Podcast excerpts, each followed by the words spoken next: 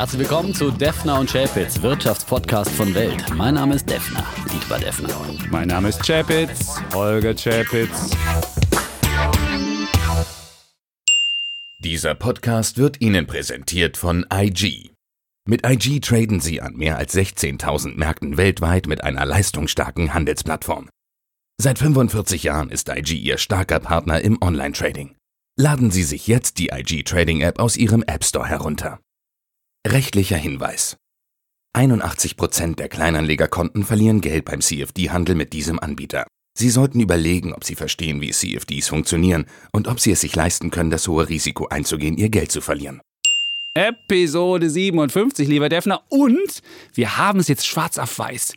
Podcast ist das neue Wachstumsmedium. Es gab den neuen Mary Meeker Internet Report mhm. und danach hören 70 Millionen Amerikaner mittlerweile Podcasts, also vervierfacht innerhalb von vier Jahren die Hörerzahl. Also wer jetzt hier zuhört, ist voll hip. Total. Ja. Trendsetter sozusagen. Trendsetter, die Deutschen ja. sind immer ein bisschen später dran, aber die Podcast-Welle schwappt natürlich auch nach Deutschland ja. und ja, wir sind vorne mit dabei. Wir sind sozusagen das Beyond Meat der Medien. Beyond Radio, Beyond TV. Beyond alles, genau. Wir sind einfach ein neues Medium. Und äh, genau. wer uns zuhört, hat ja die ganze Beyond Meat Rally möglicherweise mitgemacht. Die Aktie hat ja eine Auf und Ab, hat sie hinter sich und jetzt ist sie wieder bei 170 Dollar. Wahnsinn. 170 Wahnsinn. Dollar. Und gerade auch in, in Deutschland sieht man ja, was mit Beyond Meat passiert. Da gab es jetzt ja die zweite Angebotswelle beim Lidl am Wochenende und innerhalb von einer Stunde wieder alles ausverkauft. Das gleiche hat dann am Montag drauf, also jetzt äh, gestern, wir nehmen es immer am Dienstag auf, der Netto gemacht. Und da war es nicht so schnell ausverkauft. Das heißt aber nicht, dass der Trend jetzt Aha. vorbei ist, sondern das heißt einfach nur, dass der Netto nicht so hip ist wie der Lidl. Aber ich dachte, die, die haben nicht exklusiv bei Lidl. Nee, mittlerweile nicht mehr. Ah, der, so schnell kann Exklusivität vorbei sein. Ja, ja, wir haben sie dann. Und da bin ich gestern auch. Da bin ich am Montag auch zu den Nettos gelaufen und habe geguckt okay. und da waren die Regale noch voller. Und das liegt auch daran, es macht nur eine bestimmte Zielgruppe damit. Also es sind die wirklich hippen, die städtischen, äh, gut verdienenden Leute, weil es kostet ja immer noch zwei Patties 4,99. Das ist nicht ganz günstig. Und deswegen sage ich ja, dieser Hype wird sich schnell wieder Nein. erledigen. Ach, Nein, Defner, das wird es nicht. Wir werden in Zukunft weniger Fleisch essen. Ja, da kannst du ganz sicher sein. Wir werden weniger fliegen, wir werden, das ist auch eines unserer. Themen heute, nämlich ja, ja, ähm, genau. wie man sein Depot an die neuen Gegebenheiten genau, anpasst. Genau, absolut. Und äh, ich meine, Beyond Meat ist ein wunderbares äh, Beispiel, finde ich, dafür, wie sozusagen äh, Wirtschaft und wie Ökonomie und Ökologie zusammenkommen. Ja. Denn ich meine, diese Innovation von Beyond Meat wurde genau. ja natürlich erst durch die Kapitalmärkte, durch mutige Investoren ermöglicht, die viel Geld da reingepumpt haben, damit man hier forschen konnte. Trotzdem bezweifle ich, dass sozusagen alle Welt nur noch Beyond Meat ist in Zukunft, sondern wie gesagt, viele, viele Wettbewerber sind unterwegs und entwickeln auch eigene Rezepte. Und selbst wenn du den Beyond Meat Burger so toll findest, du wirst ja nicht fünfmal die Woche Beyond Meat essen, essen sondern einfach ein bisschen Varianz in deinen Speiseplan. Ja, aber du weißt, normalerweise wie, wie viele Burger die Amerikaner essen. Und wenn du dann siehst, wenn du da nur irgendwie einen Bruchteil in Beyond Meat Burger. Ja, die großen um Burgerketten haben mit anderen äh, Kooperationsverträgen, ja, aber, nicht mit Beyond aber Meat. seid ihr also sicher, also, Beyond Meat? Hoffnung das also eine kleine Korrektur ja. noch zum letzten Mal, da hatte ich immer eine kleine Kopfrechnung gemacht äh, zum Kursumsatzverhältnis. Äh, das ist natürlich nicht bei 20, sondern bei 50 ungefähr, wenn die Aktie jetzt wieder knapp bei 10 Milliarden Dollar Stimmt. Marktkapitalisierung ist äh, und äh, sozusagen in diesem Jahr ein Umsatz von 200 Millionen Dollar nur erwartet wird, nach 88 Millionen im letzten Jahr. Hm, also das, das ist ein Verhältnis, das spottet jeder Beschreibung. Da ist schon, wie gesagt, enormes Wachstum eingepreist und ich sage nach wie vor, diese äh, Hype-Blase wird auch bald platzen bei Bio. Aber es glaube, glaube ich, die haben ein neues Hack angekündigt oder jetzt, ne? Ja, so los, lose Hack. Es wird auch demnächst Bratwurst, Beyond Meat Bratwurst geben. Der Deutsche, der ja seine Bratwurst für die Bratwurst auch beliebt und bekannt ist. Ich bin mal gespannt, ob die, die Frage auch fränkisch, kann. ob die eine fränkische Bratwurst hinkriegen, nie und nimmer. Okay, gut, dann, äh, dann, dann Oder so. eine Thüringer, vielleicht eine Thüringer. Okay, die gut. fränkische Bratwurst ist die beste Bratwurst der Welt. Und die kann man nicht technologisch nachmachen, meinst du? Hm? Meinst du, dass man es nicht nachmachen kann? Die beste übrigens vom Holzmann aus Kajerberg. Ja? Okay. Bei unserem Dorfmetzger, der bei uns immer die Hausschlachtung gemacht hat früher. Ja? Das wird auch. Äh, du mal ab und zu, wenn ich Weihnachten nach Hause fahre, ja. hat er mir schon mal eine extra Portion extra angefertigt. Wurst? Extra Wurst für Defner, ja. Okay. So. Ja, aber das, das wirst du dir auch nicht mehr so oft leisten können. Fleisch wird es weniger geben. Ich, ist, ehrlich gesagt, wir werden uns anders ich, ernähren. Es wird vieles anders sein. Wir werden weniger schon, fliegen. Ich habe schon damit angefangen. Äh, weniger, also man wird wirklich deutlich bewusster und ich meine, es schade auch nicht, wenn man in der Kantine äh, nicht immer Fleisch isst, äh, sondern einfach ein bisschen vegetarischer sich ernährt. Äh, da fällt man auch nicht sofort vom Fleisch. Ähm, aber äh, zum Thema, und ich wollte jetzt auch, wir haben, ähm, wollen verlangen das Wochenende ähm, Ende Juli ja. äh, nach München fahren, von Freitag bis Sonntag und war wirklich äh, sehr ambitioniert, habe gedacht, okay, fährst du schön mit der Bahn, ökologisch korrekt und so weiter und äh, geguckt, äh, für zwei Personen, das günstigste Angebot war eine Bahncard dabei noch, äh, für 280 Euro und dann kommen ja nochmal sozusagen Sitzplatzreservierungen. Du willst ja auch gerne nebeneinander sitzen oder überhaupt einen Sitzplatz haben dazu, da bist du bei 320 Euro ungefähr. Äh, für die Bahn nach München und bei EasyJet gab es das Ganze halt für 125 Euro für zwei Personen, ja. Und okay, äh, da nimmst du halt dann doch das, was 200 Euro günstiger ist. Jetzt, ich, ich höre schon, der Defner bereut auch, die Grünen gewählt haben. Da haben wir übrigens eine Zuschrift bekommen und zwar hat Andreas uns geschrieben, der uns übrigens sieht, also das ist nicht okay. alles Dudes-Freunde hier. Und er hat geschrieben, ich verstehe den Verdruss von Herrn Defner, dass er vielleicht von der FDP und der CDU enttäuscht ist. Jetzt aber auf den grünen Zug aufzuspringen, ist auch keine Lösung. Schließlich wollten die Grünen bei den Jamaika-Verhandlungen auf keinen Fall den Soli abschaffen. Des Weiteren denke man nur an die vielen Verbote. Umwelt retten, kein Fleisch, Veggie etc., die jetzt in Bremen zustande, nie, zustande kommen, der rot-rot-grüne Koalition und so weiter. Genau, ja, natürlich, habe ich ja auch gesagt, das macht die Stimme mich auch wieder bedenklich und das finde ich absolut schlimm, dass die Grünen sich dann eben mit äh, den Linken ins Bett legen und so weiter und äh, diesen Segen haben sie von mir auf jeden Fall nicht und deswegen, äh, ich habe mir gesagt, ich bin Wechselwähler, versuche auch mal ein bisschen taktisch zu wählen Gut. und so weiter. Äh, und deswegen, und gerade was sie in Berlin machen, das letzte Woche mal Bär der Woche äh, für den Mietendeckel, der heute dann erstmal äh, verabschiedet werden soll. Und die Sozis, die springen ja gleich mal wieder auf den, diesen Zug auf, ja. Und äh, Schäfer Gümpel, für den gibt es den Gimpel des Monats sozusagen. Okay. Der Gimpel steht ja, ja für ökonomischen Unverstand, ja. Oh, oh. wie ich öfters mal von Herrn Schäfitz bezeichnet werde, aber den gibt es jetzt für, für Schäfer Gümpel, der will jetzt da mit diesem Mietendeckel gleich mal bundesweit ausrollen mit der Begründung, wir gewinnen damit Zeit, um zu bauen, zu bauen und noch einmal zu bauen. Guten Morgen, Herr Schäfer Gümpel, kann ich da nur sagen. Ich meine, hallo, man kann auch ohne einen Mietendeckel bauen und zwar viel besser, weil es sich dann auch für Investoren lohnt. Und es ist so eine Frechheit von der Politik zu sagen, jetzt müssen wir endlich anfangen zu bauen und wir brauchen dafür einen Mietendeckel. Wir enteignen ein Stück weit wieder die kleinen Vermieter. Ja, heute gab es beim Inforadio einen guten Bericht über kleine Vermieter, die äh, jahrelang irgendwie moderat bei Mieterhöhungen waren oder die Miete gar nicht erho erhoben haben, ja, äh, wo immer noch bei 6 Euro da rumkrebsen mit äh, Miete, die sie verlangen und äh, jetzt sagen, ja, wie soll ich denn da überhaupt noch meine Instandhaltungskosten dann decken in Zukunft, wenn ich fünf Jahre die Miete nicht erhöhen kann? Das Dach wird kaputt, die Heizung wird kaputt, solche Dinge kommen ja ständig, die musst du ja als Vermieter alle finanzieren. Es ist so eine Frechheit, was sich dieser rot-rot-grüne Senat und Frau Lomscher als linke Bausenatorin hier ausgedacht hat. Also ich meine, wenn das Schule macht, gute Nacht Deutschland, kann ich nur sagen. Ach, der Defner wieder. Das ist ja, ja. Ach, Ach, Wasser, du, ja, aber du konntest als Vermieter, konntest du noch ähm, eine Mieterhöhung auf Zeit machen. Also du kannst ja im Vorhinein schon sagen, ich erhöhe 2020, 2021, das geht Sogenannte ja. Das haben viele gemacht. Ja, das haben aber viele jetzt gemacht. Das ist die Frage, gilt das? Es gilt. Also gilt? angeblich gilt es und das haben viele in Berlin auch gemacht, Aha. dass sie die Miete jetzt einfach, äh, das musstest du mit Stichtag machen, damit bevor das politisch ähm, beschlossen ist, dieser Mietdeckel. Ja, viele haben das zum 17. Juni hat der genau. Haus- und Grundverband ja. empfohlen, das zu machen. Ja. Und wenn äh, Schäfer Gümpel jetzt da denkt, äh, das sozusagen bundesweit auszurollen, würde mhm. ich jedem Vermieter, jedem kleinen Vermieter vor allem nur empfehlen, sofort mal die Miete zu erhöhen und am besten in das Mieterhöhungsschreiben reinschreiben. Also sozusagen, die SPD plant ja einen bundesweiten Mieten Mietendeckel. Aus diesem Grund erhöhe ich. Danke SPD, kann man nur sagen. Ja, Gut. damit auch der Mieter weiß, wie er das zu verdanken hat. Danke Gut. SPD. Ja. Ach, ja, gut, jetzt hast du es auch gesagt, haben wir das auch. Äh, wir haben ja, ja, noch Mail bekommen noch und zwar wollte jemand Mail. wissen, auch in eigener Sache. Da ist ja jetzt bei Axel Springer ähm, KKR eingestiegen. Und da gab es viele Fragen zu und da wollten äh, Menschen wissen, was bedeutet die Übernahme, äh, ist damit der Printjournalismus in Gefahr und so weiter. Und vielleicht könnt ihr im Podcast mal die Fragen beantworten. Vielleicht können wir dazu erstmal sagen, eine kleine, sozusagen einen Interessenskonflikt äh, benennen. Logischerweise ist Axel Springer unser beider Arbeitnehmer. Und Arbeitgeber. Arbeit, Arbeitgeber, ja, ja Entschuldigung, Versprecher. und äh, ja, deswegen ist es natürlich immer schwierig, so ganz offen über seinen gut, eigenen wir, Arbeitgeber Wir können ja erstmal die Grundlage von sagen. Private Equity reden. Ja. Warum ist überhaupt Private Equity so groß im Kommen gerade? Es liegt ja daran, dass man nirgendwo Geld bekommt. Also kriegt ja für Staatsanleihen und irgendwo anders gibt es keine Zinsen mehr. Und da erlebt halt Private Equity einen wahren Run des Geldes. Die versprechen ja einem ungefähr zwischen 10 und 15 Prozent Rendite. Deswegen werden die mit Geld regelrecht zugeschüttet. Und wie funktioniert das das Prozedere bei einem Private Equity ist so, die suchen sie ein Unternehmen aus und kaufen das und bezahlen die Hälfte aber nur des Kaufpreises und den Rest bezahlen sie über Schulden. Also nehmen wir an, du, du kaufst ein Unternehmen für 200, zahlst aber nur 100 wirklich und die anderen 100 machst du Schulden und dann geht der Wert des Unternehmens von 200 auf 300, also steigt 50 Prozent. Du hast aber nur 100 ja wirklich ausgegeben und dann ist dein Investment, hat sich dann mal eben ver verdreifacht. Und das ist das Schöne an der, nicht verdoppelt, Entschuldigung, ich kann ja nicht rechnen, verdoppelt hat sich's. Und das ist dank des Hebels. Und so funktioniert Private Equity.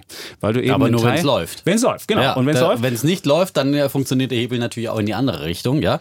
Und, und, naja, es gibt viele Branchen, die gerade umstrukturiert werden. Dazu gehört auch die Medienbranche. Und deswegen kommt eben auch KKR in Deutschland, äh, hat sich ja schon an ProSieben damals genau. beteiligt, jetzt an anderen Medienunternehmen. Und so sind sie auch bei Axel Springer. Wobei bei Axel Springer ist kein klassischer Fall, wo man irgendwie jetzt ganz viele Schulden machen wird. Da geht es halt einfach darum, wir brauchen Geld für richtige Investitionen. Und zwar im Classified-Bereich. Äh, das sind diese... Ähm, und Rubrikengeschäfte, Rubrikengeschäft, ja, genau. digitale Rubriken wie Beispielsweise Stepstone, Immowelt und so weiter. Und da sind wir halt noch äh, zu klein, um richtig global, richtig mitspielen zu können und auch äh, gegebenenfalls Google abwehren zu können, die ja in dem Bereich jetzt auch versuchen vorzudringen. Und da ist es halt sinnvoll, wenn man sich einen potenten ähm, Partner an die Seite sucht und dann gegebenenfalls zukaufen kann. Und das ist halt die Idee dahinter. Natürlich müssen wir als, als, als auf der Medienseite, wir sind nicht im Classifieds-Bericht, sondern wir sind ja beide auf der Medienseite, hat man natürlich Angst davor, dass es weitere Sparrunden gibt, weil man natürlich immer sehr kosten sparen, aber bei Axel Springer waren wir das schon immer und insofern kennen wir das auch schon. Und aber welches Problem es, glaube ich, nicht gibt und was ich glaube, was nicht passieren wird, das, da haben viele auch gefragt, ob der Journalismus jetzt auf einmal nicht mehr so unabhängig ist wie vorher. Und da muss ich sagen, da habe ich bisher noch nie Erfahrungen in irgendeine Richtung gemacht. Selbst wenn wir gegen Anzeigenkunden was hatten oder sich beschwert haben, bei mir ist nie was angekommen. Mhm. Und insofern glaube ich, die Angst muss man wirklich nicht haben. Die haben es ja auch nochmal in den Verträgen nochmal wirklich äh, sozusagen hinterlegt, auch mit den neuen Investoren. Ich glaube, die muss man wirklich nicht haben. Äh, auch aus Eigeninteressensgründen, weil ich man macht sie wirklich unglaubwürdig als, als Medium, wenn man nicht mehr unabhängig ist. Das, das ist, ist ja ganz klar. Aber das andere, ich glaube, äh, es werden harte Sparmaßnahmen kommen, die noch viel härter sind, als die Axel Springer jemals erlebt hat. Ich glaube, da muss man sich schon auf einiges einstellen. Die werden sicherlich so oder so gekommen. Aber ich muss dir auch sagen, aus eigener Erfahrung, wir gehörten mit äh, Ex-N4 24 die wir jetzt Weltnachrichtensender heißen, äh, ja früher zur Pro7 Sat1 Gruppe, wo wir auch gegründet wurden. Und da stiegen dann eben auch äh, KKR zusammen mit Pamira ein eines Tages.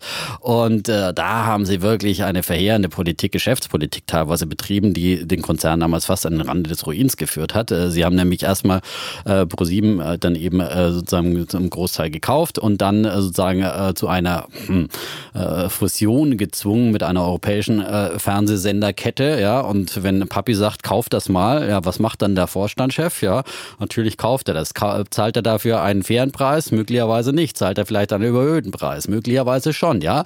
Und überlastet äh, und bürdet sich enorme Schulden auf, die dann in der Folge dessen, als dann auch konjunkturell und mit den Medien, äh, mit den Werbeeinnahmen etwas abwärts ging, sozusagen wirklich äh, sozusagen diesen Konzern fast in die Pleite gestürzt haben. Dann gab es nochmal die Wende und die Aktie war zwischenzeitlich ja bei 88 Cent und dann kam äh, neuer Konzern Konzernchef, der dann zum Beispiel auch diese Übernahme wieder abgewickelt hat am Ende und äh, sozusagen auch äh, sozusagen den Kahn nochmal aus dem Dreck gefahren hat. Aber äh, KKR verheißt nicht immer Gutes, äh, sondern fährt äh, äh, enorm riskante Geschäftspolitik. Muss man einfach an der Stelle auch bedenken. Hat aber auch Chancen. Also es hat Chancen und Risiken, das muss ja, man absolut, einfach sagen. Immer, also insofern ja. ist es, man kann Gut. auch, wenn es gut läuft, also wir nehmen ja. an, wir würden jetzt mit Stepstone und den ganzen anderen Rubrikengeschäften ein großes Rad drehen können, dann wäre da durchaus, ist da durchaus Musik drin. So. Ja, und das andere andere, was ich sagen muss, grundsätzlich, ich habe es damals bei äh, Tesla gesagt, als Elon Musk mit seinen 425 Dollar kam von der Börse nehmen. Äh, ich bin immer dagegen, dass man einfach sagt, ja, nach Jux und Dollerei äh, nimmt man eine Aktie dann wieder von der Börse und sozusagen natürlich kriegen die in dem Fall die Aktionäre mit 63 Euro einen sehr guten Aufschlag. Ja, da wäre die Aktie vielleicht lange nicht mehr hingekommen. Auf der anderen Seite Aktionäre, die lange dabei geblieben sind und an das Geschäftsmodell glauben, möchten vielleicht weiter dabei bleiben, wenn man es von der Börse nimmt wie geplant, äh, dann nimmt man denen eben die Chance, die auch äh, sozusagen längerfristig da investiert waren. Finde ich nicht immer fair, wenn man mhm. einfach Aktien dann äh, sozusagen einfach nach Jux und Dollerei dann wieder von der Börse nimmt. Ich habe es ja. mal durchgerechnet, was, was mit der Aktie passieren müsste, damit die ihre Rendite kriegen von 12 Prozent. Bis 2025 müsste sich ungefähr verdoppeln. Mhm. So, das halte ich jetzt nicht für so unwahrscheinlich. Das könnte sein. Also wenn sie sagt, du kaufst sie für 63 und dann wird sie auf 120 innerhalb von fünf bis sechs Jahren steigen. Ja, also insofern. Kann gut passieren. Also ein Deal mit Chancen und, und Risiken. Risiken. Ähm, ich habe auch noch eine Post bekommen bei Instagram. Äh, elektronische Post. Elektron, ja. ja ähm, und zwar hat mir jemand nochmal einen Link geschickt äh, und gefragt, sozusagen, wollt ihr den nicht mal einladen? Und der Link ging äh, zu einem Essay von Friedrich Merz in der Zeit. Äh, ja. Immerhin in der Zeit, ja. Für eine neue Kultur des Sparens. Und äh, es ist ja fast programmatisch, was Friedrich Merz hier äh, schreibt, was wir sozusagen immer wieder im Podcast über all die Folgen des letzten Jahres angesprochen haben. Da geht es zum Beispiel um die mangelnde Akzeptanz der sozialen Marktwirtschaft in Deutschland, über die Kritik am Kapitalismus äh, und äh, auf die ständig steigenden Sozialausgaben des Staates und trotzdem Gerechtigkeitslücken, die dann immer wieder wahrgenommen werden, über den Überbietungswettbewerb zwischen Union und SPD ähm, ähm, in Sachen Sozialausgaben und, und Geschenke auf Kosten dann eben von Zukunftsinvestitionen. Er bringt zum Beispiel das Beispiel, hatte ich auch schon mal erwähnt, glaube ich, drei Milliarden Euro für die Forschung zur künstlichen Intelligenz bis zum Jahr 2025 und auf der anderen Seite 100 Milli 3 Milliarden Euro. Ja. Hatte ich Millionen ja, gesagt? 3 nee, Milliarden, 3 Milliarden Euro gesagt, für künstliche Intelligenz. Auf der anderen Seite bis 25, also in jetzt äh, sechs Jahren und jährlich fast 100 Milliarden Euro Bundeszuschuss in die hm. gesetzliche, mh. nur in die gesetzliche Rentenversicherung. Nur in die 100 Milliarden. Normalerweise sollte es eine Versicherung sein, die sich allein durch aus der Versicherung, aber weil man ständig irgendwelche Rentengeschenke verteilt, äh, muss sozusagen äh, so viel Geld da reinfließen, was dann eben für Zukunftsinvestitionen fehlt. Und dann äh, sagt er, wir müssen einfach für mehr Akzeptanz ähm, einfach auch äh, die Leute besser beteiligen. Ähm, und er bemängelt, dass eben die Zahl der Aktionäre in Deutschland äh, so gering ist und ähm, dass 70 Millionen Menschen in Deutschland ohne Zugang zu den Kapitalerträgen der Unternehmen sind, äh, dass die deutschen Unternehmen alle mehrheitlich in ausländischer Hand sind und sozusagen der Gewinn, den wir hier erwirtschaften, dann ins Ausland abfließt und mhm. nicht den äh, deutschen Arbeitnehmern zugutekommt. Und deswegen äh, sagt er, er müsste man muss einfach darüber nachdenken, dass äh, die Deutschen mehr zu Aktionären werden. Und er, der sagt, er hätte jetzt hier seine Auffassung geändert, dass der Gesetzgeber eine Verpflichtung zur privaten, kapitalmarktorientierten Vorsorge für das Alter ernsthaft prüfen soll. Eine Verpflichtung, ja. Das ist sozusagen eine Kernthese. Ja, Altersvorsorge. Verpflichtung, oh, Verpflichtung. Da kommen natürlich wieder Reflexe ja. auf bei den Deutschen. Aber auf der anderen Seite, manchmal muss man die Leute zu ihrem Glück zwingen. Ich wäre schon dafür, dass man vielleicht nicht sagt, absolut verpflichten, aber dass man es zumindest sozusagen, dass man eine ähm, ähm, das erstmal sozusagen äh, was abführt und eine Widerspruchsgeschichte äh, ja. Das berühmte Nudging, genau. man schiebt die Leute wie erstmal rein. Wie beim Organspendeausweis ja. jetzt geplant, dass wenn man sagt, okay, wenn du nicht widersprichst, dann äh, mhm. wird jetzt einfach mal äh, ein Prozent oder was auch immer deines Gehalts äh, sozusagen in äh, ein Kapitalmarktprojekt äh, Produkt äh, investiert, sowas wie eben einen breit angelegten weltweit investierenden ETF, den wir hier ja immer empfehlen. Aber unsere Hörer sind ja Gott sei Dank äh, dabei ja. in der Regel. Sie investieren in ETF schwach. Okay, aber dann könnte ich gleich zu meinem Bären der Woche vielleicht kommen. Ja. Weil das ist genau das ganze Gegenteil von dem, was Herr Merz nämlich gefordert hat, eine bessere Aktienkultur. Und zwar gibt es nämlich äh, demnächst eine neue Steuer. Und zwar ist es eine Aktiensteuer. Ah, Wie? endlich. Wie? Was tun wir, um die Aktienkultur genau. in Deutschland zu fördern? Eine um Leute dazu anzuregen, langfristig ja. für ihren Ruhestand zu sparen, Kapitalpolster aufzubauen. Was ja? macht man Was da? macht man da geschickterweise? Fördert man das? Mit Vielleicht durch Steuerfreiheit, gerade wenn man jahrelang an. Wäre das eine Idee? Nein, oder, nein. oder was fällt der SPD denn dazu ein? Ja, genau, Herrn Scholz ist dazu eine Aktiensteuer eingefallen. Scholz, super. Und er hat sich sogar selbst aber er muss dafür, ja seine Respektrente finanzieren. Er hat sich dafür, ja, aber er hat sich gleich zweimal ausgegeben. Ich sage dir auch gleich warum. Okay. Also diese Steuer hat er gleich einmal für die Respektrente und einmal hat er sie für den EU-Haushalt versprochen. Es ist die, äh, er hat sich auch selbst dafür schon gefeiert in einem Tweet, hat irgendwie gesagt, ja, zu meinem Geburtstag haben wir endlich den Durchbruch geschafft und er meinte auch bei diesem Durchbruch äh, Was so peinlich wie Seehofer an seinem Geburtstag diese damals mit Aktiensteuer. Und er hat ja selbst schon bekannt gegeben, dass er selbst keine Aktien besitzt. Ich glaube, hat er irgendwas von Girokonto seinem Geld oder irgendwie hat er ja schon gezeigt, dass er nicht immer die größte Aktienfreund Weil ein Politiker auch eine fette Pension kriegt. Ja? ja? Er braucht ja nicht mehr privat fürs Alter vorsorgen. Für den ist er gesorgt. Auf jeden Fall hat sich jetzt Deutschland zusammen mit neun anderen EU-Staaten, also immerhin haben sich neun andere Staaten auch gefunden, einige hatten die auch schon, zu einer neuen Aktiensteuer verständigt. Und zwar soll der Kauf und der Verkauf von Aktien besteuert werden. Also immer wenn du eine Aktie kaufst oder verkaufst oder wenn du einen Aktienfonds kaufst oder einen Fonds, wo Aktien drin sind, wird diese Steuer fällig. Und es sind erstmal nur mindestens 0,2 Prozent des Kauf- oder Verkaufpreises. So, also so geht's los, aber es gibt in anderen Ländern schon die Erfahrung, dass wenn man es erstmal eingeführt hat, dann kann man das auch relativ schnell erhöhen.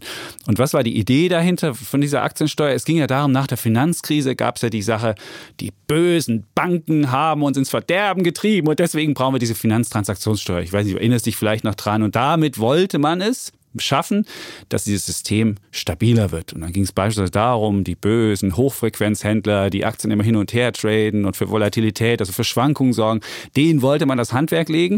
Und wenn man sich den Gesetzentwurf anguckt, wird denen jetzt nicht das Handwerk gelegt, sondern dem normalen Sparer, der eben Aktien kauft oder verkauft, der muss eben diese Sache bezahlen und für Optionen, für Derivate und für andere Schnickschnack-Sachen wird die Steuer nicht fällig. Und das äh, führt dazu, dass du beispielsweise, wenn du jetzt demnächst einen ETF kaufen wirst, oder beziehungsweise ab 2021 soll das gelten, wo Aktien drin sind im ETF, also wenn du den DAX einfach physisch nachbildest und die 30 Aktien hast, dann musst du die Steuer bezahlen.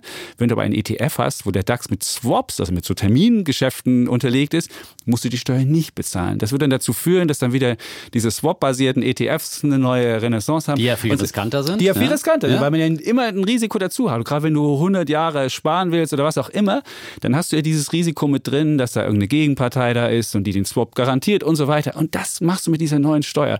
Und das wirklich Absurde an der Geschichte ist, hat sich die anderen europäischen Länder auch noch dazu gekauft. Also viele kleine wollten eigentlich nicht mitmachen, weil sie gemerkt haben, dass sie nicht genug Einnahmen hin. Dann haben wir gesagt, okay, die großen Länder wie Deutschland und Frankreich, wir zahlen die Aktiensteuer für euch dann mit und dann wird das einfach mit für die äh, gemacht. Ihr kriegt also auch was davon und das fließt dann in den EU-Haushalt. EU und nun hat es ja eigentlich schon gesagt, du hast ja gesagt, für mhm. die Respektrente war das Geld ja auch schon. Jetzt hat er sie leider für zwei Sachen. Und was die Steuer bringen soll, ungefähr 1,1 Milliarden oder so, also viel zu wenig. Also ist auch, auch der Aufwand, die wahrscheinlich zu erheben, wird wesentlich teurer sein. Also es ist völliger Blödsinn. Und deswegen ist Absolut. mein Bär der Woche Applaus. diese Aktiensteuer.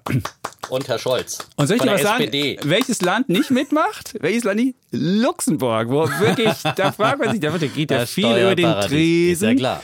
Und dann denkt man ja, sich vor allem so. so viele Fonds wie in Luxemburg angesiedelt sind und so weiter. Also es, äh, ja. ja. nee, vor allem, welche Leute, also du als, als Defner musst dann zahlen und alle anderen. Ja die wissen, nach Luxemburg gehen. Ganz genau, ja. die wissen dem Ganzen auszuweichen. Und das ist so eine miese Die SPD Sache. weiß einfach, wie man für Politik für die kleinen Leute macht. Man ja, also diese neue ja, Scholz-Steuer. Man bitte die kleinen Leute zur Kasse.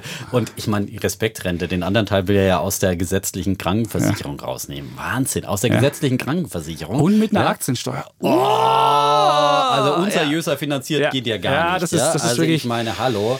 Äh, der will Kanzlerkandidat werden. Naja, und das ist wirklich, Dank, müssen wir uns um einen SPD-Kanzler vor allen Dingen, vor, vor einem SPD-Kanzler müssen wir uns ja erstmal nicht fürchten. Es geht um Eigenkapital, was da besteuert wird und nicht um irgendwelche ja. freaking Finanzen oder genau. Aktien sind Anstatt, Eigenkapital. einfach wirklich mal Altersvorsorge fördert mit äh, und, und, dann die Leute einfach sozusagen äh, eigenverantwortlich für sich selbst. Apropos, ja. aber Banking und so weiter, der Witz der Woche, die Deutsche Bank gründet eine Bad Bank. Ja, aber ich muss, ich muss nicht viele dachten ja immer schon, die Deutsche Bank wäre eine, Bad, eine Bank. Bad Bank. Ja, so ein kleiner Gag am Rande, muss ah, jetzt mal Sehr gut. Ja. Aber soll ich dir was sagen, nachdem ich die Meldung gehört habe, habe ich sogar mal kurz gezuckt und dachte, ob ich die jetzt kaufen soll. Weil du musst sehen, die notiert ungefähr bei 6,10 Euro und ist mit 0,2-fachen des Buchwertes äh, bewertet. Also wenn du jetzt die Bank, wenn du den Buchwert nimmst und alles verkaufen würdest, hättest du 80 Prozent mehr Wert. Also irgendwie, ich kann mir nicht vorstellen, klar, wenn da viele faule Eier aber drin sein. Ja noch die ganzen Investmentbanker abfinden. Ja, ne? wahrscheinlich. Den man auch. letztes Jahr noch eine teure Halteprämie, ich meine, das Beste, dieser Investmentbankchef, der hat ja noch diese fette Prämie bekommen, dass man da ja nicht davonläuft und jetzt wird er wahrscheinlich demnächst gefeuert und kriegt noch eine doppelte sozusagen Abfindung. Also jetzt es ist super ja. hier der Pessimist. Ich ja, würde sagen, aber ich finde, von 6,10 Euro bis 8 kann die Aktie jetzt mal laufen. Das gerade wenn du die Bad Banks ausgliedert, dann hast du irgendwie Kapital, was du frei hast. Und möglicherweise ist das mal Damals so ein radikaler haben wir ja bei 8 Euro gewettet, ne? Ja, bei 8 haben wir gewettet, dass ich habe mich zu einer 10-Euro-Wette von dir überreden lassen. Ne? Ist, also ich würde mal vermuten, die wird noch steigen jetzt. Das wäre mal, also ich, ich würde sogar eine Wette, wollen wir nicht eine Wette machen? Diesmal ich habe ja eine deutsche Bank. Du hast eine auf 10 ja, und ich würde sagen, die Aktie steigt auf ja, 8. Ja, soll ich dagegen wetten oder was? Wenn ich schon bei 10 wette, das ist ja unlogisch. Nee, also aber jetzt nochmal neu. Du kannst ja nochmal neu drüber nachdenken.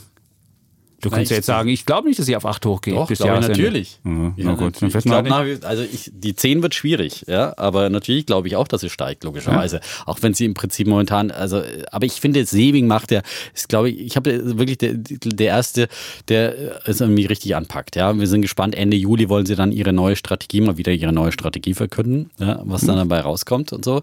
Aber es wird, und die haben ja schon wieder gestern auch das äh, Marschenziel äh, auch noch kassiert. So Ja. mit, äh, nebenbei wird es immer so, gibt es immer eine Meldung, wo wir begründende Back, die aufmerksam auf sich zieht und dann wird nebenbei so gemacht, so, ach übrigens unsere Marge müssen wir jetzt mal kurzzeitig kassieren und äh, hinterher wird das alles wieder viel besser. Ja, dann kommt dann die blühende Landschaft bei der Deutschen Bank.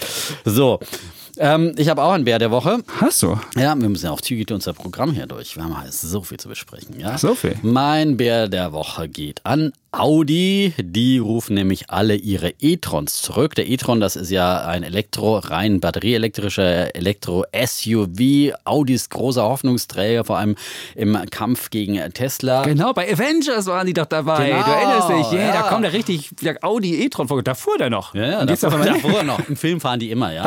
Äh, selbst Autos, Also- die es sonst nicht gibt. Ja. Und jetzt werden sie zurückgerufen? Ja, jetzt werden sie zurückgerufen. Meinst und wird der aus dem zwar- Film geschnitten? Äh, Das nicht. Stimmt. Sorry. Avengers muss jetzt leider mal vier Wochen pausieren, weil der Audi e-tron, der ja eine tragende Rolle in diesem Ja. Film filmt, muss zurück in die. Werkstätten. Nein, äh, weltweit äh, 7000 Fahrzeuge sind äh, betroffen. Ähm, es liegt an einer fehlerhaften Dichtung äh, und äh, da deswegen könne Feuchtigkeit in die Batterie eindringen, heißt es. Und dann könne es zu einem Kurzschluss oder im Extremfall zu einer zu einem thermischen Ereignis, also einem Brand auf Deutsch, Thermisches Ereignis. Thermisches Ereignis, ja. Hallo Feuerwehr. Ähm, ich hab hier ein thermisches in der, in der Ereignis. Kantstraße beobachte ich ein thermisches Ereignis. Können Sie vorbeikommen? also es brennt. Und ich muss sagen, das ist wirklich peinlich, weil der Audi wollte es hier ja alles äh, richtig machen und äh, sozusagen mit dem e-tron äh, den äh, Tesla-Jäger äh, geben und äh, jetzt sowas von deutscher Ingenieurskunst mal wieder. Ich sag nur, wenn das Tesla passiert wäre, ja, wo ja ab und zu, wenn mal ein Dings aus welchen Gründen auch immer in Brand gerät, ist ja gleich wieder ein äh, eine weltweit Da gibt's auch Fotos immer. Gibt, Da gibt's ja, Fotos Fotos. Ja. und alle äh, Medien äh, bringen das äh, prominent. Ja, hier, es wurde auch ein bisschen drüber geschrieben, aber längst nicht so prominent wie bei Tesla. Hätte es garantiert wieder einen Aufschrei gegeben. Bei Audi, naja, gut, was will man erwarten? Aber gut, mit dem besten Mann ist man halt dann auch am strengsten. Aber übrigens, übrigens Ja. zu Tesla. Ja, wir Tesla. haben ja letzte Woche über Spaltmaße gesprochen. Ja, oh, jetzt- Und jetzt. es gibt ja immer wieder mal ein paar Tesla-Bären, die dann umfallen. Nämlich die US-Automanager-Legende Bob Lutz, äh, früher bei GM, ich glaube sogar GM-Boss oder sowas, ja. Und der hat wirklich kein gutes Haar an Tesla gelassen und immer gesagt, ja, die gehen pleite und so weiter. Und er hat jetzt ein Model 3 in Augenschein genommen. In Augenschein? Ja, so heißt es Oh, hier. in Das ist, äh, Augenschein, genau. Sehr schön. Er hat sich's angeguckt, ja. Danke. Wir haben heute so eine etwas verquaste Sprache hier. ja. Ich weiß auch nicht. So, ja. So, mach's mal hat der direkt. Bist Kollege hier der so aufgeschrieben. Ja, so, er auf jeden Fall bescheinigt er insbesondere bei den Spaltmaßen, hinhören, darüber haben wir letzte Woche Ja. diskutiert, insbesondere bei den Spaltmaßen eine erstaunliche Verbesserung. Oh. Hier sei die Qualität nun Weltklasse, beim Model 3 Weltklasse. Auch die kritisierte Lackierung sei mittlerweile makellos. Habe ich beim Makellos? gelesen. Ja, Echt? Bob du- Lutz sagt das, ja. Aber sicher? Weltklasse bei den Spaltmaßen. Nein, der, der, der, der Kollege Sommerfeld Ja, hat das seine der Geschichte in der hat ja Welt am wahrscheinlich Sonntag ein, ein gehabt. Montagsauto gehabt oder Ja, sowas. das ist vielleicht bei einem Lutz- Auto, von, bei einem von weiß ich nicht Bob wie vielen. Lutz. Ja, ja, vielleicht. Er hat zumindest den einen mit Spaltmaß mal einen Augenschein genommen. Und dann gab es ja noch die Tesla-Hauptversammlung. Äh, da sagt äh, Elon Musk, äh, es gibt überhaupt kein Nachfrageproblem. Und dann Absolut gab es noch, dann hat er noch geschrieben bei Twitter wahrscheinlich am Wochenende völlig wieder zuge, zugedröhnt oder was auch immer. Ich habe meinen Twitter-Account äh, gelöscht irgend so ein Schwachsinn. Also, wenn du dem folgst, er hat sich ja noch umbenannt in, in irgendwie Daddy irgendwas, also weil Vatertag am Wochenende war. Also ich meine ehrlich, äh, ja. Das ist das Problem natürlich, man glaubt ihm wirklich nicht mehr. Das Nee, ist, also nee, er kann jetzt wirklich nur noch überzeugen durch Zahlen, die er äh, liefert. Aber Ankündigungen glaubt man leider nicht mehr, weil Nee. am Tag nach der Hauptversammlung ging die Aktie erstmal kurz hoch und dann ist es sofort wieder in den Keller gegangen. Aber ist jetzt über 225, Aber, ist sehr solide. Der stabil. geht- Gestern lief sie ganz gut. Geht ja. gen Geht 300. gen 300. Unserem ja, das Wettziel. Defner-Ziel Ja. ist noch nicht außer Reichweite. Gut. Ja. So, du, Du hast aber, auch du hast, noch, willst du nochmal sagen, na, dass dein Bär eigentlich der Audi-Mann war? Ja, der damit du es nochmal sagst, war der ja, Bär. Und jetzt der sind wir wieder Bär bei ist Tesla der Audi e-tron. Ja? Kann ich nochmal zum Schluss sagen. Aber ich Ja. habe es ja vorher schon gesagt. Oh, vielleicht aber braucht man noch eine Klammer? Stream Deutschlandfunk, die sagen am Anfang die Schlagzeilen, am Ende nochmal, damit derjenige, der irgendwie das Ja, nicht das gehört wie, hat, wie beim Radio, weil beim Radio schaltet man ja, ich alter Radiomann kann Ja. das erklären, ne, dass man man schaltet ja ab und zu mal beim Radio einfach in der laufenden Sendung ein und weiß jetzt nicht, äh, wer hat es gesagt, worum ging es und so weiter. Deswegen macht man zum Schluss, zum Schluss noch mal einen kleinen Abhänger. Bei Podcasts ist es ja anders, da hören die Leute ja von Anfang an, die schalten ja nicht irgendwo mitten rein, sondern äh, da muss man nicht alles zweimal sagen. Wir haben ja sehr intelligente. Zeitsouverän nennt man das. Du kannst Er es hören, wann du immer Lust. ein Fremdwort. ja. Naja. Aber vor allem, du kannst von Anfang an hören, nicht einfach so. Und kannst zurückspulen, wenn Ja. du den Defner mal wieder nicht verstanden hast. Oder den Chapitz, weil er wieder zu viele Fremdwörter benutzt er hat und du nachschlagen musst. ja. Oder du musst nachschlagen, irgendein Wort. Gut. Ich habe jetzt Herr einen Bullen der Woche, Ihr ja. Bulle der Woche. Wir Bulle sagen der auch zum. Schluss nochmal, dass das ja der Bulle der Woche von Herrn Chapitz war, aber äh, einleitend. Gut, das, musst du, das sagst du auch. Und die Einladung, vielleicht könntest du es anmoderieren für mich? Und nun, meine Damen und Herren, folgt ein Beitrag von Holger Chapitz, sein Bulle der Woche. Oh, danke Dietmar für diese wunderbare Anmoderation. Der Rentner wird ja von dir nie so gut behandelt hier und er bekommt ja die Rente zu unnütz und trägt nicht so viel zum Wohlstand bei. Und das haben wir jetzt gesehen. Neue Zahlen zeigen, dass der Rentner nämlich durchaus was beiträgt. Und zwar von den 21,2 Millionen Rentenempfängern, die es in Deutschland gibt, mussten zuletzt erstmals 27 Prozent, also mehr als jeder Vierte, musste Einkommenssteuer bezahlen. Und zusammengekommen sind 43,4 Milliarden Euro. Also 43,4 haben die Rentner beigetragen Ja, super, super. Aber wir haben ja gerade gelernt, 100 Milliarden fließen ja wiederum vom Bundeshaushalt in die Rentenkasse. Also macht der Bund an den Rentnern immer noch äh, 57 Milliarden miese. Es war mir klar, dass du dir meinen Bullen hier schlecht machen willst. Aber auf jeden, auf jeden Fall ist es so, es sind ungefähr 5% der Steuernahmen kommen von den Rentnern. Das Okay. ist ja schon mal was, das ist schon mal was wert. Und die haben ja auch geleistet, als sie selbst gearbeitet haben. Wir haben ja dieses berühmte Umlageverfahren, wo der Junge für den Alten arbeitet und der Rentner, der heute im Rentenalter ist, hat es früher gemacht. Insofern ist es schon äh, nicht schlecht. Und er zahlt, wie gesagt, auch zusätzlich jetzt noch ähm, die, die, die Steuern. Und ähm, im Jahr 2004 beispielsweise waren nur eine Million Rentner und jetzt haben wir halt insgesamt äh, diese ähm, 5,8 Millionen Rentner, die Zahl. Also hat eine Verfünffachung der Rentner. Das ist schon, das ist schon eine, eine große Zahl. Und das wird sich wahrscheinlich auch noch erhöhen. Das liegt zum einen daran, an den Rentensteigerungen. Da wirst du jetzt wieder kommen, wirst sagen, äh, Rentensteigerung. Wir haben 3,2 Prozent im Westen und 3,9 Prozent im Osten ab Juli. Das ist relativ viel.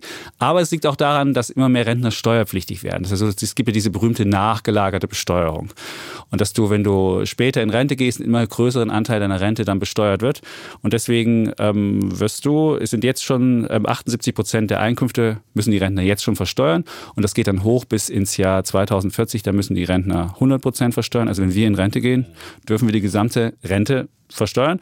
Und es läuft dann so, dass du Grundfreibetrag von 9000 Euro hast. Und dann hast du noch so ein paar Pauschbeträge und so weiter. Und alles, was dann drüber geht, musst du halt dann versteuern. Aber das meine ich ja mit der Generation Ungerechtigkeit, dass die jetzige Generation der Rentner halt äh, sagen übervorteilt wird, weil es zum Beispiel solche Geschichten gibt wie äh, Rente mit 63, die auch wieder sozusagen äh, angehoben wird äh, und weil es natürlich zum Beispiel äh, diese äh, Steuergrenze gibt, äh, die peu à peu erhöht wird. Ne? Und das, das ist einfach, äh, alles geht zu Kosten der nachfolgenden Generation und die jetzige Rentnergeneration das ist ja, wird das ist ja systematisch übermäßig so. bevorteilt. Aber willst du, willst du, willst du jetzt für die Rentner einen geringeren Steuerfreibetrag haben als für, die, für den normalen Menschen? Das kannst du doch nicht machen. Also du müsstest schon, wenn die Grundfreibetrag, der kommt ja allen zugute, dann kommt natürlich auch den Rentnern zugute. Und dass du jetzt mehr Steuern, dass du einen höheren Anteil deiner Rente dann ähm, äh, drauf Steuer zahlen musst, liegt halt daran, dass du in deiner aktiven Zeit auch weniger versteuern musst. Das ist halt die berühmte nachgelagerte Besteuerung. Das ist, es ist etwas kompliziert. Deswegen kommen wir lieber zu deinem. Äh, Ich habe auch noch einen Bullen. Bullen der Woche. Ähm, Da werde ich jetzt auch meckern. Das ist, wie du meinen Rentner Mecker anmeckerst. Mein, du hast übrigens, musst es abmoderieren. Abmoderation, meine Damen und Herren, Sie hörten einen Beitrag von Holger Czapitz, sein Bulle der Woche, der deutsche Rentner. Danke, Dietmar. Dieser Beitrag wurde Ihnen präsentiert von die Deutsche Rentenversicherung und Norbert Blüm. Die Rente ist sicher! Das ist, wissen das eigentlich unsere jungen Hörer noch? wer Norbert, Blüm, wer? Norbert Blüm war, das war einst ein Bundesarbeitsminister Bundesarbeits- und der er hieß von der linken Bundesarbeitsminister. Ecke, ja, Ja. Bundesarbeits- und Rentenminister. Ja, wahrscheinlich und der hat die Rente als sicher. Er hat immer gesagt, die Rente ist sicher. Ist sicher. In sein Hessisch. Ja. Ja. ja. Eine der großen Lügen der Politik. Na? Ja, sicher ist es, dass du irgendwas kriegst, aber halt immer weniger. Ja. So, mein Bulle der Woche. Bin ich gespannt, was du hier hast. Ich sag's mal, ganz, nicht ganz wissenschaftlich, aber Nicht? eine nette Studie. Ähm, mein Bulle der Woche geht an Alexandra, Judith und Lutz. Lutz, du hast doch schon Bob Lutz.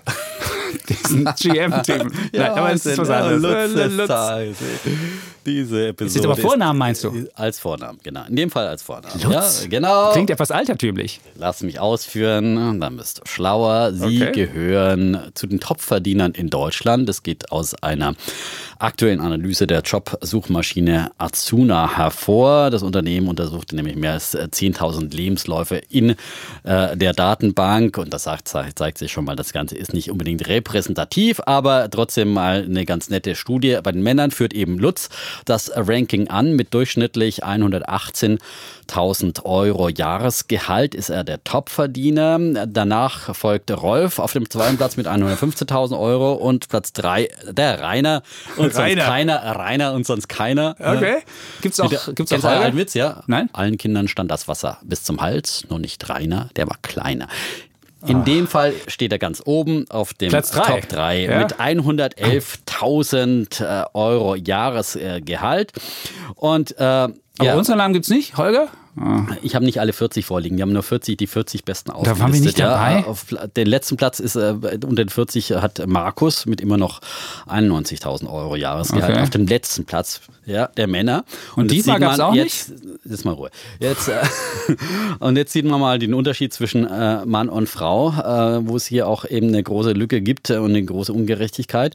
Äh, bei den weiblichen Vornamen, wie gesagt, Alexandra und Judith, äh, beide den Spitzenplatz mit 83.000 Euro. Also noch nicht mal Ja. so gut wie der Letztplatzierte bei den Männern mit äh, 91.000 Euro. Zeigt schon mal die, die große Lücke, die hier klafft. Andrea dann gefolgt äh, auf äh, Platz 2 mit 82.000 Euro, gefolgt von Stefanie, Sabine, Kerstin und Renate mit 80.000. Und insgesamt erreichen also die 40 Spitzenverdiener der Männer ein durchschnittliches Jahresgehalt von 99.000 Euro. Die 40 bestverdienenden Frauen, die kommen nur auf 75.000 Euro. Also wir sehen hier, es klafft hier eine große Lücke. Und im Übrigen äh, sprechen wir demnächst äh, mit Jessica Schwarzer äh, darüber, wie Frauen zu mehr Gehalt und mehr Kohle für die Altersvorsorge und wie sie ihr Geld besser anlegen. Hat sie ein Buch geschrieben, da steht Hat alles drin, auch, wie man einen genau. Ehevertrag macht und so weiter. Das ist alles ganz dabei. Werden wir alles besprechen dann äh, im Juli, wenn der Holger im Urlaub In ist. wir Italien diese weit. Podcast-Folge. Wohin geht's nochmal nach Italien? Erstmal nach Rom und dann fahren Okay. wir von Rom, begrüßen, äh, besuchen wir Freunde und dann fahren wir irgendwie ans Meer. Und dann Wunderbar. Ja, wird, äh, du wirst Bilder Italien, sehen bei Instagram. toll. Übrigens, Instagram, wir sind Kopf an Kopf. 960 Follower haben wir. Wer hat als beide. erstes die 1000? In den nächsten Wochen fällt sie. Team? Defner, strengt euch an. Ja, ja, hier schrieb auch jemand. Also, wir werden das mal sehen. Ich habe aufgeholt. Ich war irgendwie 30 Da hast hinten. wieder ein paar Nacktfotos reingestellt. ja, genau, vom Schlachtensee. Genau, ey. Oben ohne Im, im, Schlachtensee. Schlachtensee. Aber die Frau hat das Äh, Foto gemacht und die äh, hat das extra gibt so gemacht, alles. dass es irgendwie aussieht, als ob ich so einen schwappligen Bauch hätte. Dabei sind es die Wellen des Schlachtensees. Ja, ja, ja, ja, deswegen war auch, hat auch keinen einzigen Follower dazugebracht. Siehst du? Nee, das hat die Leute ja abgeschrieben. nee, Wer will sowas ja. sehen? Das will kein Mensch. Ähm, so, aber nochmal was, was interessant. Also wie gesagt, diese Studie Nochmal was Interessantes. Na, zurück nochmal zu meinem Bulle der Woche. Stimmt. Ja, äh, wollte ich Dietmar, sagen. ja. Ja. Ist natürlich, äh, macht jetzt natürlich keinen Sinn, seinen Sohn Lutz zu nennen und, und zu hoffen, dass er dann irgendwann mal zu den Bestverdienern Lutz. ge- gehören wird. Weil Oder das, Rainer. Das sagt ja überhaupt nichts über die Zukunft aus, das ist ja nur eine Bestandsaufnahme.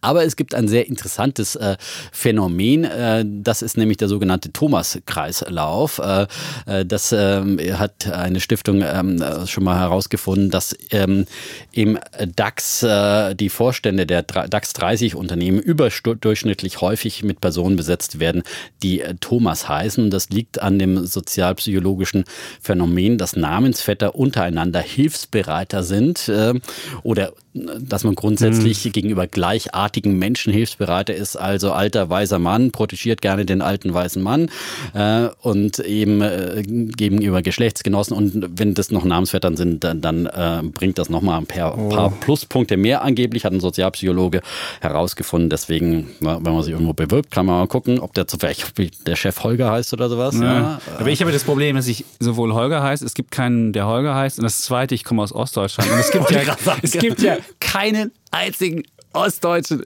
DAX-Chef, der aus Ostdeutschland kommt. Faszinierend. Nach wie vielen Jahren haben wir jetzt schon Wiedervereinigung? Wir feiern doch jetzt Mauerfall 30 Jahre und äh, kein fast, einziger. Fast so benachteiligt wie eine Frau. Doch, da würde ich mal eine Quote einführen wollen. Und dabei, dabei gehen die doch alle weg aus Ostdeutschland, habe ich jetzt gelesen. Bevölkerungsschwund. Ja, seit 1905. Seit die 1905. niedrigste Bevölkerung seit 1905. Dann gab es noch die ökonomische Idee, dass man jetzt einfach da Dörfer entvölkern sollte und um, äh, Nehmen lieber, das. Umzugs, lieber das Umzugsunternehmen in die Stadt bezahlt, als das Dorf künstlich mit Subventionen irgendwie so machen sie aufrechterhält. Ökonomen auch nicht beliebt. Ja.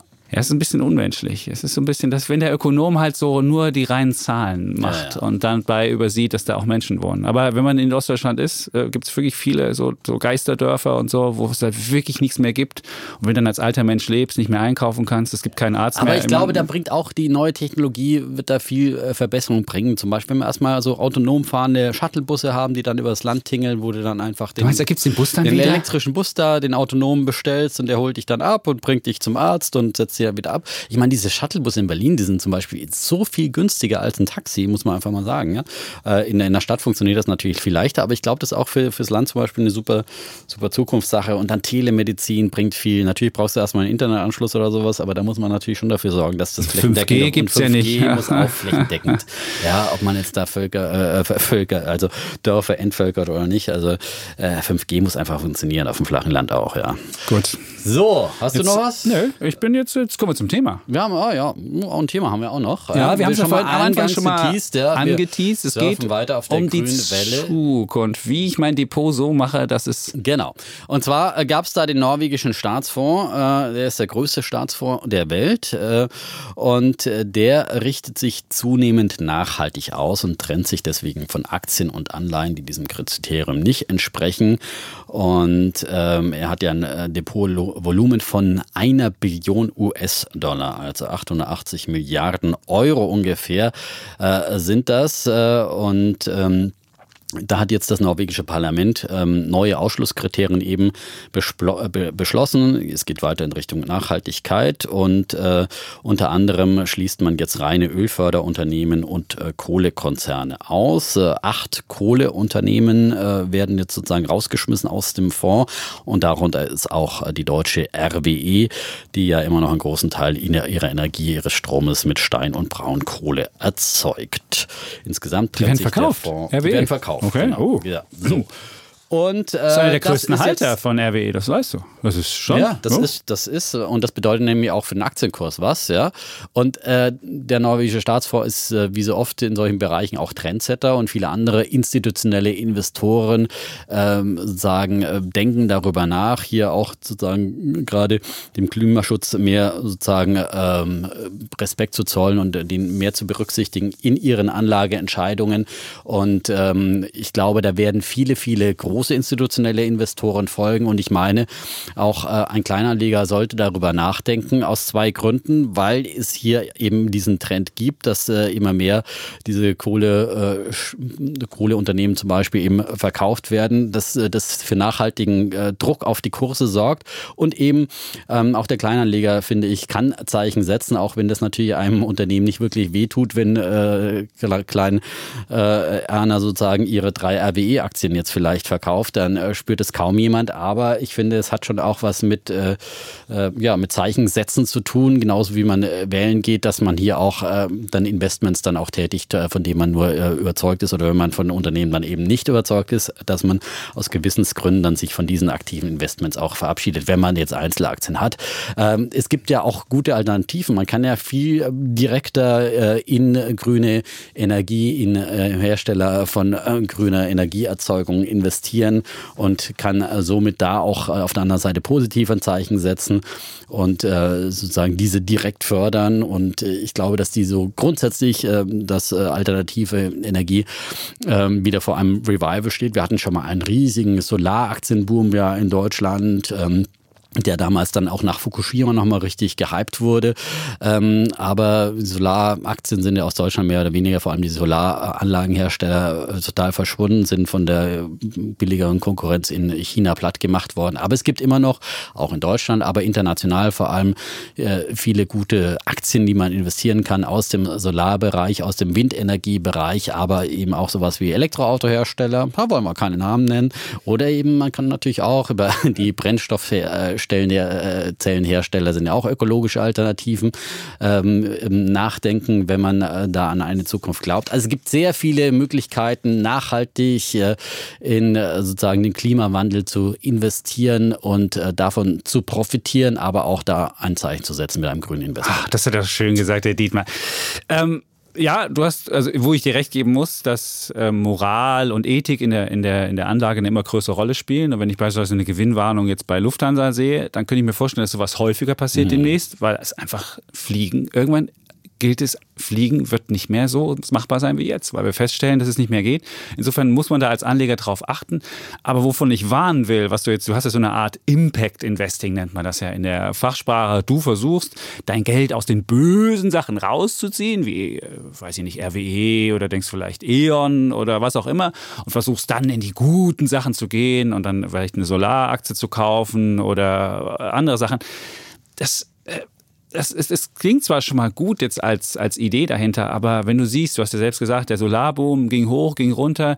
Tesla ist eine sehr volatile Angelegenheit, also es geht hoch und runter. Das ist, ist ich würde sagen, für einen Privatanleger bringt das erstmal nichts. Also ich würde, klar wird man sich überlegen, kaufe ich heute eine Nestle, die hoch bewertet ist, wo es irgendwann mal auch bei Ernährungsfragen Umdenken gibt, oder kaufe ich eine Unilever, die hoch bewertet ist, also wenn ich eine Einzelaktie kaufe.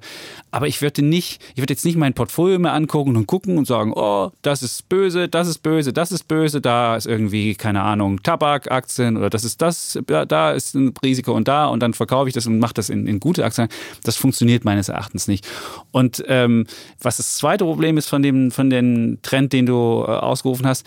Ich habe mal geguckt, wo kann man denn überhaupt investieren? Da gibt es ja so einen Impact Investment Fonds, gibt sogar einen aktiv gemanagten. Und der ist so schlecht gelaufen, das kannst du niemandem wirklich ernsthaft empfehlen, das zu machen. Das, du hast immer eine andere Performance hinten dran. Und du willst ja als Impact Investment, willst ja auch eine Rendite am Ende raus haben. Du willst ja nicht nur das Absolut. gute Gefühl haben und willst denken, ey, das ist toll, sondern willst ja auch irgendwie was Gutes dabei gemacht haben. Und dann kannst du also diese Impact-Sachen nicht machen. Jetzt gibt es ja diese berühmten Fonds, wo ein SRI dran steht, Social Responsibility Responsibility, das ist wirklich sozial und, und, und toll. Da wird versucht, so ein paar Sündensachen rauszunehmen. Und dann gibt es diese berühmten ESG-Fonds, wo auch äh, versucht wird, äh, aus, aus, aus den einzelnen Branchen den besten zu nehmen. Aber wenn du dir die anguckst, da ist beispielsweise total in allen, in allen dieser Fonds ist total drin, der Ölkonzern. Man denkt sich so, äh, Moment, wenn ich doch jetzt umsteuern will, wie kann ich da total reinmachen? Oder du findest beispielsweise PepsiCo ganz groß, wenn du den MSCI ESG-Fonds den nimmst und Pepsi mit den ganzen Zuckergetränken und mit den Chips, die die anbieten, das kann auch keine nachhaltige Sache sein. Insofern es ist es extrem schwer, jetzt schon diesen Trend für Leute ähm, zu investieren und, und der die Sache, dass man denkt, ich will Gutes tun mit meinem Geld, das kann ich nachvollziehen. Aber es gibt noch keine wirklich verlässlichen Produkte. Und solange es die nicht gibt, würde ich immer sagen, kauft einfach einen breiten Index MSCI Welt oder MSCI All Country Welt oder was auch immer und lasst euch nicht irgendwelche Impact Investments aufschwatzen, die noch nicht so ausgereift sind und noch nie die noch nicht die an äh, noch nicht die Ausgewogenheiten, die Sachen haben, ähm, dass man da gut investieren kann und Einzelaktien würde ich ja sowieso von abraten. Dann ist es natürlich schwierig, aber trotzdem, es gibt ähm, auch ETFs, äh, die auf solche nachhaltigen ja. äh, Indizes aber guck setzen. rein, was da drin aber ist. Da muss man sich natürlich das Ganze angucken und reingucken.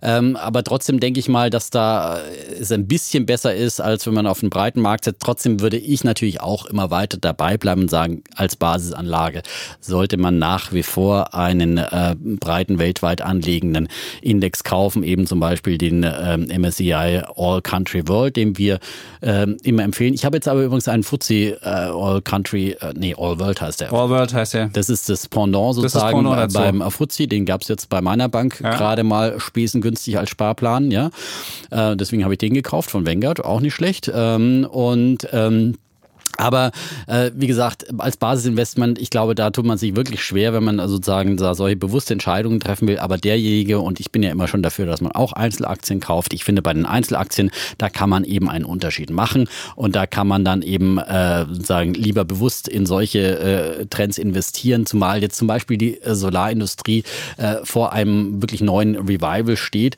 Ähm, denn äh, sozusagen die, die äh, Solarzellen, ähm, die werden ja immer effizienter effizienter, werden immer günstiger und immer energieeffizienter. Man kann jetzt eben ähm, in sonnenreichen Ländern Solarstrom schon für 0,03 äh, Euro, also für drei Cent äh, pro Kilowattstunde äh, produzieren. In Deutschland immerhin schon für fünf Cent. Und das ist halt natürlich absolut wirtschaftlich inzwischen. Auch wenn man ihn zum Beispiel gar nicht mehr einspeist, bräuchte man eigentlich Ja, wunderbar. Aber dann würdest du lieber die Solarzelle dir kaufen, nicht den Hersteller. Auch ein, eine Solarzelle kaufen, wenn das man, ist viel äh, wenn man die Ja, aber nicht alle haben ein eigenes Dach, wo sie eine Solarzelle draufschrauben können und dergleichen. Und im Übrigen würde ich davor warnen, also es gibt ja auch viele in diesem grauen Investitionsbereich, da wird sehr viel mit nachhaltigen nachhaltigen äh, Anlagen oft Schindluder getrieben, also dass man irgendwie in Windparks oder Solarparks investiert und da in geschlossenen Fonds sein Geld parkt. Das ist sehr, sehr riskant. Das würde ich auf keinen Fall tun.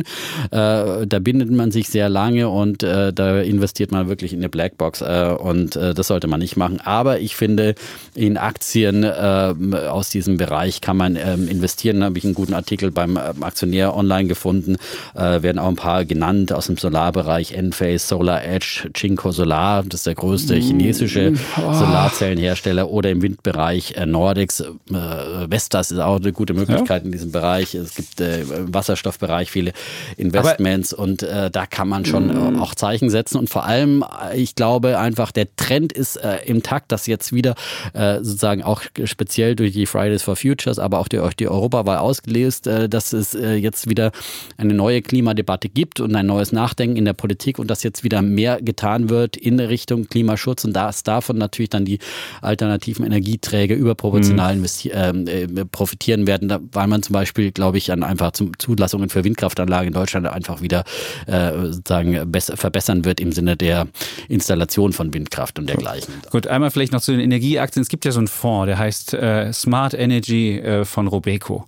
Und da gibt es einen Fondsmanager, der sich wirklich gut auskennt. Und dieser Fonds hat es auch nicht geschafft, irgendwas zu machen. Also diese gerade alternative Energien, da was zu finden, ist, ist wahnsinnig schwer. Und da den richtigen Griff zu machen und da was Diversifiziertes zu machen, da kann ich nur von abraten, das zum einen. Und das zweite ist, was man jetzt schon machen kann, es gibt für die einzelnen Indizes jetzt sogar so einen CO2-Fußabdruck. Also kann man beispielsweise für den DAX, weil jedes Unternehmen ist mittlerweile angehalten, seinen, seinen CO2-Ausstoß zu melden. Das ist, äh, muss jedes Jahr gemacht werden. Das wird auch zusammen addiert. Und dann kann man sehen, welcher Index die höchsten, den höchsten CO2-Abdruck Fußabdruck hat. Und der DAX hat einen relativ hohen, weil wir haben solche Unternehmen wie BASF, weil wir eben sehr industrielastig sind.